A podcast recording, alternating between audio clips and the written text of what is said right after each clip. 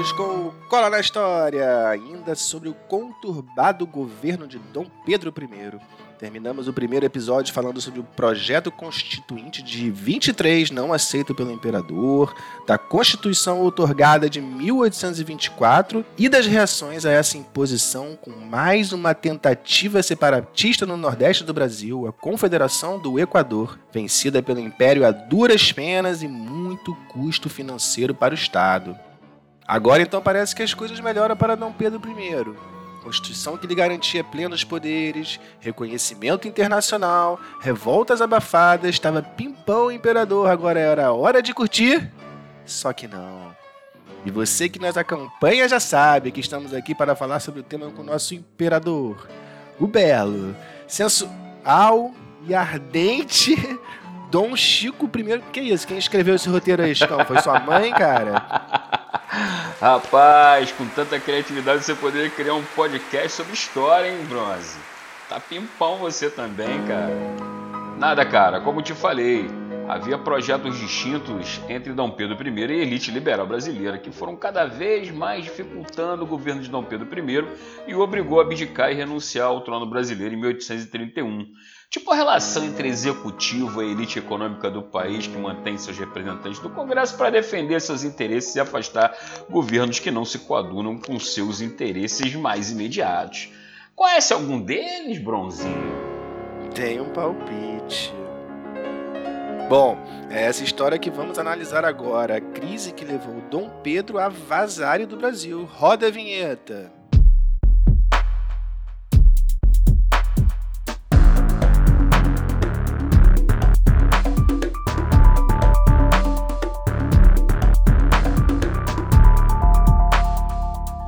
Chico, explica melhor aí esse atrito entre a elite proprietária brasileira e Dom Pedro I. Pois é, amigo, a coisa não ficou muito boa para Dom Pedro I não, cara. Precisamos analisar uma coisinha aí, tá, Bruno? Antes de mais nada.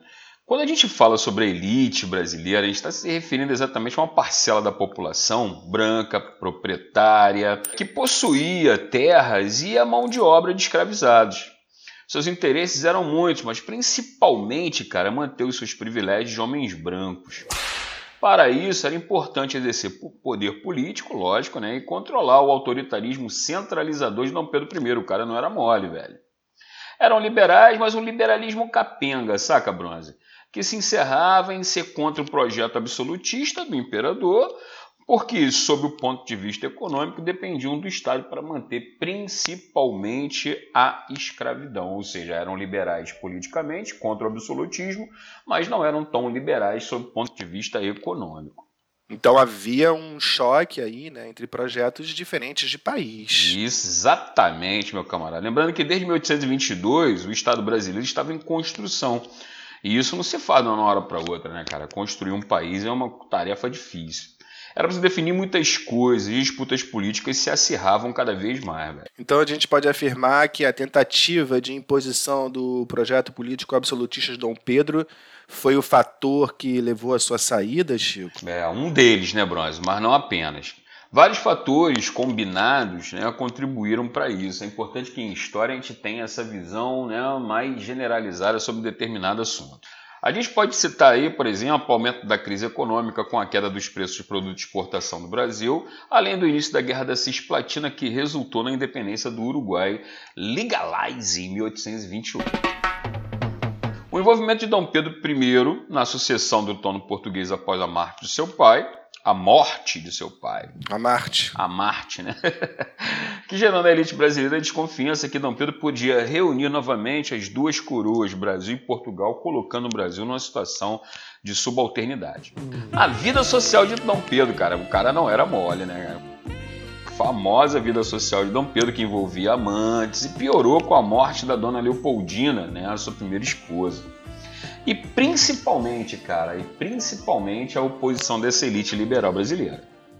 É, que foi que a gente falou ali, né, antes de você entrar nesses outros tópicos. Mas vamos devagar aí, Chico, para entender melhor né, cada um deles mais esmiuçado. Né? Vamos começar com a crise econômica, que sempre tem, óbvio, um papel importante na desestabilização dos governos, né, Chico? Sempre, né, cara? No caso do Brasil, os custos de independência foram muito altos, né? A gente já sabe, o Brasil estava completamente endividado e dependente né, da economia inglesa. Principalmente porque o Brasil ele era um país agroexportador, ele dependia da exportação de produtos primários, como açúcar, algodão, tabaco, produtos que também tinham grande concorrência internacional.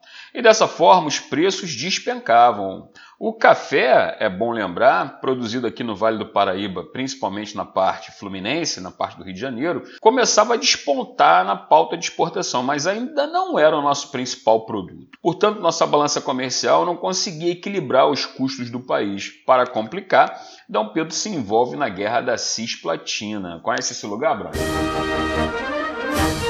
Conheço muito bem, conheço o Uruguai, conheço muito aquela região, muito bacana. Então, um dos fatores o econômico. Agora vamos para as questões das relações internacionais, né? Atual território do Uruguai, a Jamaica sul-americana, terra de Pepe Mujica e o mais importante, Louco Abreu no fogão. Os flamenguinhos jamais esquecerão história é essa de do Botafogo no episódio, cara? Corta isso, meu velho. Foi mal, pessoal. Voltamos à nossa programação normal. Bem, a questão ali na região, cara, era bem antiga. Me refiro à região ali do Cone Sul da América do Sul, né? E remonta ao período colonial, quando a Espanha e Portugal disputavam o estuário do Rio da Prata, lugar de importante circulação comercial e de ligação do Rio de Janeiro com as províncias do interior, principalmente Mato Grosso. Em 1817, você se recorda, né, Bronze? Dom João invadiu a região e ocupou a Cisplatina, consolidando né, o domínio brasileiro na região em 1821. Só que as Províncias Unidas do Prata, atual território da Argentina, tá ligado, cara? Não aceitaram essa região, né? Após o processo de independência, é, eles ainda em formação territorial entendiam que a banda oriental do Prata, daí porque o Uruguai se chama República Oriental, né? Do Uruguai. A banda oriental do Prata, que era exatamente o atual território uruguai, a região da Cisplatina, né? Os caras né, da, da Argentina pretendiam unir essas duas pontas. Isso era muito ruim para o Brasil, né, cara? Porque se eles dominam o atual território uruguaio, eles teriam total controle sobre a região do estuário do Prata.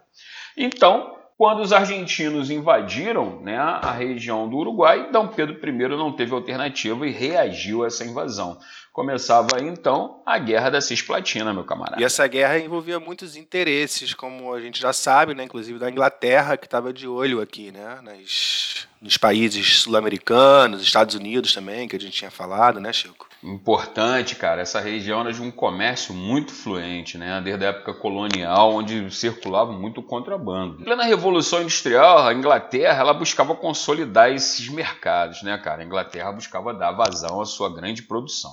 Para o Brasil, os interesses residiam em manter a navegabilidade pelo Rio da Prata, não deixar que outro estado de proporções continentais como o Brasil se formasse na região, e seria o caso né, se a Argentina conseguisse anexar a região do atual Uruguai. Mas a guerra foi muito ruim para o Brasil, Bronze. Primeiro que ela não contou com o apoio da elite brasileira, né, que viam seus negócios prejudicados e os gastos militares aumentarem, ao custo de novos empréstimos, contratação de mercenários, inclusive produção de moeda corrente. Né. O recrutamento forçado também foi um ponto né, que levou a elite a reclamar né, com o governo de Dom Pedro I. Enfim, cara, a guerra foi um desastre para o governo de Dom Pedro I afundando ainda mais né, a questão econômica do Brasil. E quem venceu ela?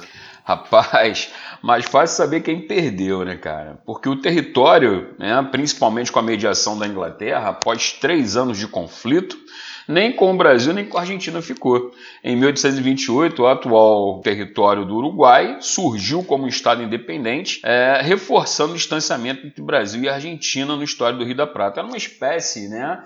plano da Inglaterra, com o aval é, da população da Cisplatina, que a região se transformasse num estado que separasse territorialmente o Brasil da Argentina como se fosse um tampão, Brasil. E até hoje, né, a galera, os argentinos lá zoam os uruguaios, dizendo que o Uruguai é uma província argentina. E esse tango aí que a gente está ouvindo, um dos tangos mais famosos, o Comparcito, Né? Até os argentinos, todo mundo acha que é da Argentina, mas não é não. É um, é um tango, na verdade, uruguaio, um dos mais famosos do mundo.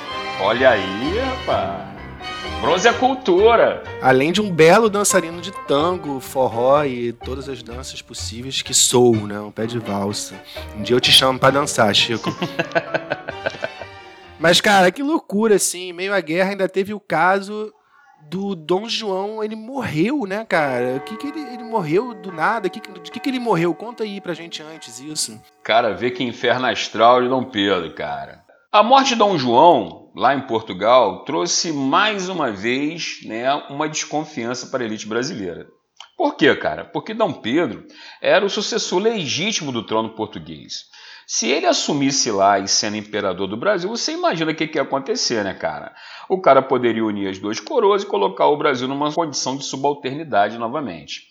Essa era a visão dessa elite brasileira. Em Portugal também, os políticos afirmavam que eles seriam colocados em segundo plano, ou seja, Dom Pedro não era bem-vindo nem por um nem por outro.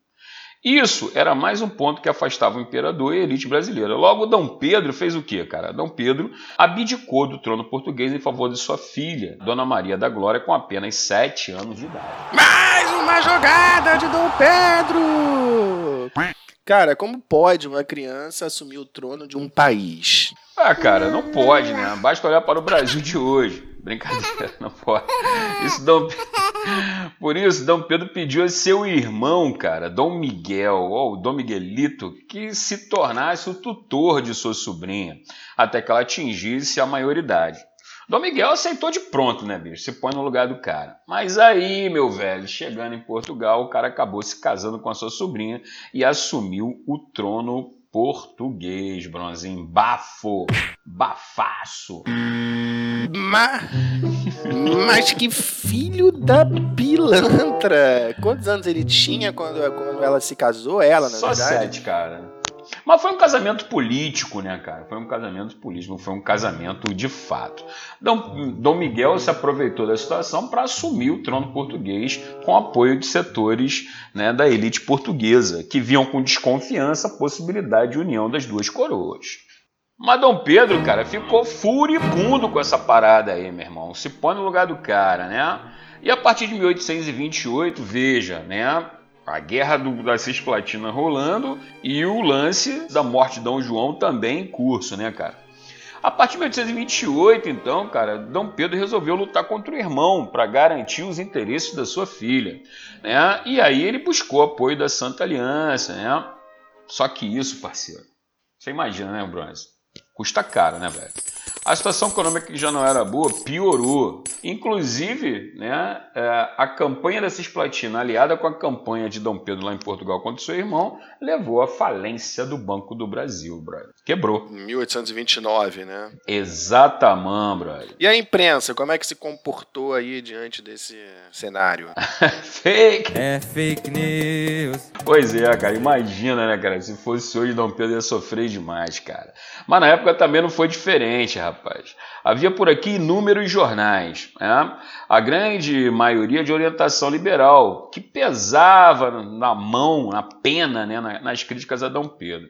Até a vida particular de Dom Pedro era alvo, principalmente depois da morte, como já falamos, né, da sua primeira esposa, Dona Leopoldina, que dizia, né, diziam os jornais, ter morrido de depressão com os casos de traição de Dom Pedro I. Né? Dom Pedro rebatia, dizendo que a coisa de imprensa, né, cara, uma imprensa marrom, querendo descaracterizar né, os jornais liberais brasileiros, né, dizia que era tudo fake, mas o cara não era fácil, não. Entre as suas mais famosas amantes estava a Marquesa de Santos, né, que dizem que Dom Pedro também acabou pegando a irmã dela, inclusive fazendo um filho. Imprensa lixo! Dom Pedro foi cancelado, então, né, para dizer aqui na linguagem de hoje, né? Mas o lance ficou sério com a morte do Líbero Badaró, né? Quem foi esse, esse personagem aí que, que tá na nossa história, no nosso cola? Pseudônimo, né, cara? Líbero Badaró, né? Como eu falei para vocês, a imprensa liberal. Olha o nome do cara, Líbero, sacou? Ó, liberal. Pegou essa aí, Bruno? Peguei, Líbero, peguei. Liberal. É essa aí, meu camarada. O cara lá de São Paulo, ele escreveu um artigo em um jornal paulista né, que criticava a presença de mercenário nas forças militares brasileiras. Pois é, o artigo rodou, circulou pelas grandes cidades e acabou que o maluco foi pego né, por setores das Forças Armadas, tomou uma surra violentíssima e acabou morrendo. Diz inclusive que o Líbero Badaró, ao morrer, teria dito: morre um liberal, mas não morre a liberdade. Que bom. Mas o partido português apoiava Dom Pedro, óbvio, e o brasileiro era oposição, né? Então, para levantar a bola Dom Pedro aí nesse momento difícil, os portugueses inventaram uma caravana política para reforçar o apoio do, do Donzinho. Mas parece que Dom Pedro foi cornetado lá em Minas quando ele chegou lá, né? Verdade, cara. Fala um pouquinho sobre essa divisão aí, né? Não significa, quando a gente fala de partido português, não significa dizer que eram pessoas nascidas em Portugal que apoiavam Dom Pedro I. O partido português era apenas um grupo de pessoas que estavam próximas a Dom Pedro I que apoiavam o cara. Do outro lado estavam aquelas pessoas que eram oposição a Dom Pedro I e aí tratou-se de chamar esse grupo de Partido Português. Lembrando que não era um partido como nós temos hoje. Né? Não tinha estatuto, não tinha regimento, enfim, é, definia-se apenas um grupo de pessoas que faziam política naquela época que se colocavam contra e a favor de Dom Pedro I. Mas essa história da cornetada de Dom Pedro I foi verdade, brother. Em Barbacena né, e outras cidades que fizeram parte dessa caravana que Dom Pedro pretendia fazer para buscar apoio né, de setores importantes da sociedade brasileira, né, acabou não dando muito certo. Né? Lá em Barbacena, por exemplo, ele foi recebido com uma frieza danada. Os sinos tocavam a marcha fúnebre em homenagem ao Líbero Badaró, as portas e janelas estavam enfeitadas de panos pretos. Interessante. O Partido Português não desistiu, né? E tentou fazer também uma palhaçadinha, uma recepção aqui quando ele voltou. Mas aí não prestou, né? Parece que voou garrafa para todo lado, 51, velho barreiro, negócio todo. é, a gente não tava lá, né, cara? Verdade, brother. Dia 13 de março de 1831, né, o plano da caravana não dando certo, o Partido Português não desistiu. Aqui no Rio de Janeiro, os caras organizaram uma grande festa de recepção a Dom Pedro I, coisa que o Partido Brasileiro achou uma afronta. Né? E para lá foram, né? para a região onde Dom Pedro seria recebido, os brasileiros foram para lá. Não prestou, né, brother? Os portugueses de dentro das casas jogavam garrafa, os brasileiros revidavam, cara. O pau quebrou, irmão, né? É, muitas pessoas feridas, alguns mortos, etc e tal. Mas, né, o que, que ficava claro ali, Bronze? Ficava claro que a situação de Dom Pedro I não estava mais se segurando, né, cara? A radicalização estava tomando um sentido maior e a elite brasileira temia essa radicalização. Veja, o temor de uma revolta de caráter popular, mais uma vez no Brasil, amedrontava as pessoas. Exato. Então, é, sem, ter, sem ter como contornar a situação, né, roubando aqui a fala do Chico, é, em 7 de abril de 1831, é isso? Dom Pedro abdicou do trono em nome de seu filho. E assim termina rápido, né? Esse primeiro reinado, Chico. Então, cara, cercado por toda essa crise que o rodeava, Dom Pedro não teve alternativa, né? Foi colocado contra a parede pelas próprias forças militares e Dom Pedro, então, teve que abdicar do trono brasileiro em favor de seu filho, o Pedrinho, cara, que só tinha 5 anos de idade. Diminuiu! E por conta disso, é, ele não podia assumir o trono brasileiro. É, e aí começava, então, um outro período da história uh, do Brasil, chamado período regencial. Dom Pedro voltou para Portugal, continuou a guerra com seu irmão, venceu o irmão assumiu o trono português em 1834, mas acabou morrendo de sífilis, né? Em algum momento, a sua trajetória de vida tinha que cobrar o preço. Isso aí, sem spoiler. Pois sem é. spoiler, Chico. Isso vai ficar para o próximo podcast, certo? Então terminamos o nosso programa hoje escutando a música Casa Portuguesa de Roberto Leal, um ícone da música portuguesa, a música luso-brasileira. Tchau, galera. Até o próximo. É uma casa portuguesa. Um abraço, pessoal. Tchau, tchau. Tchau, Chico.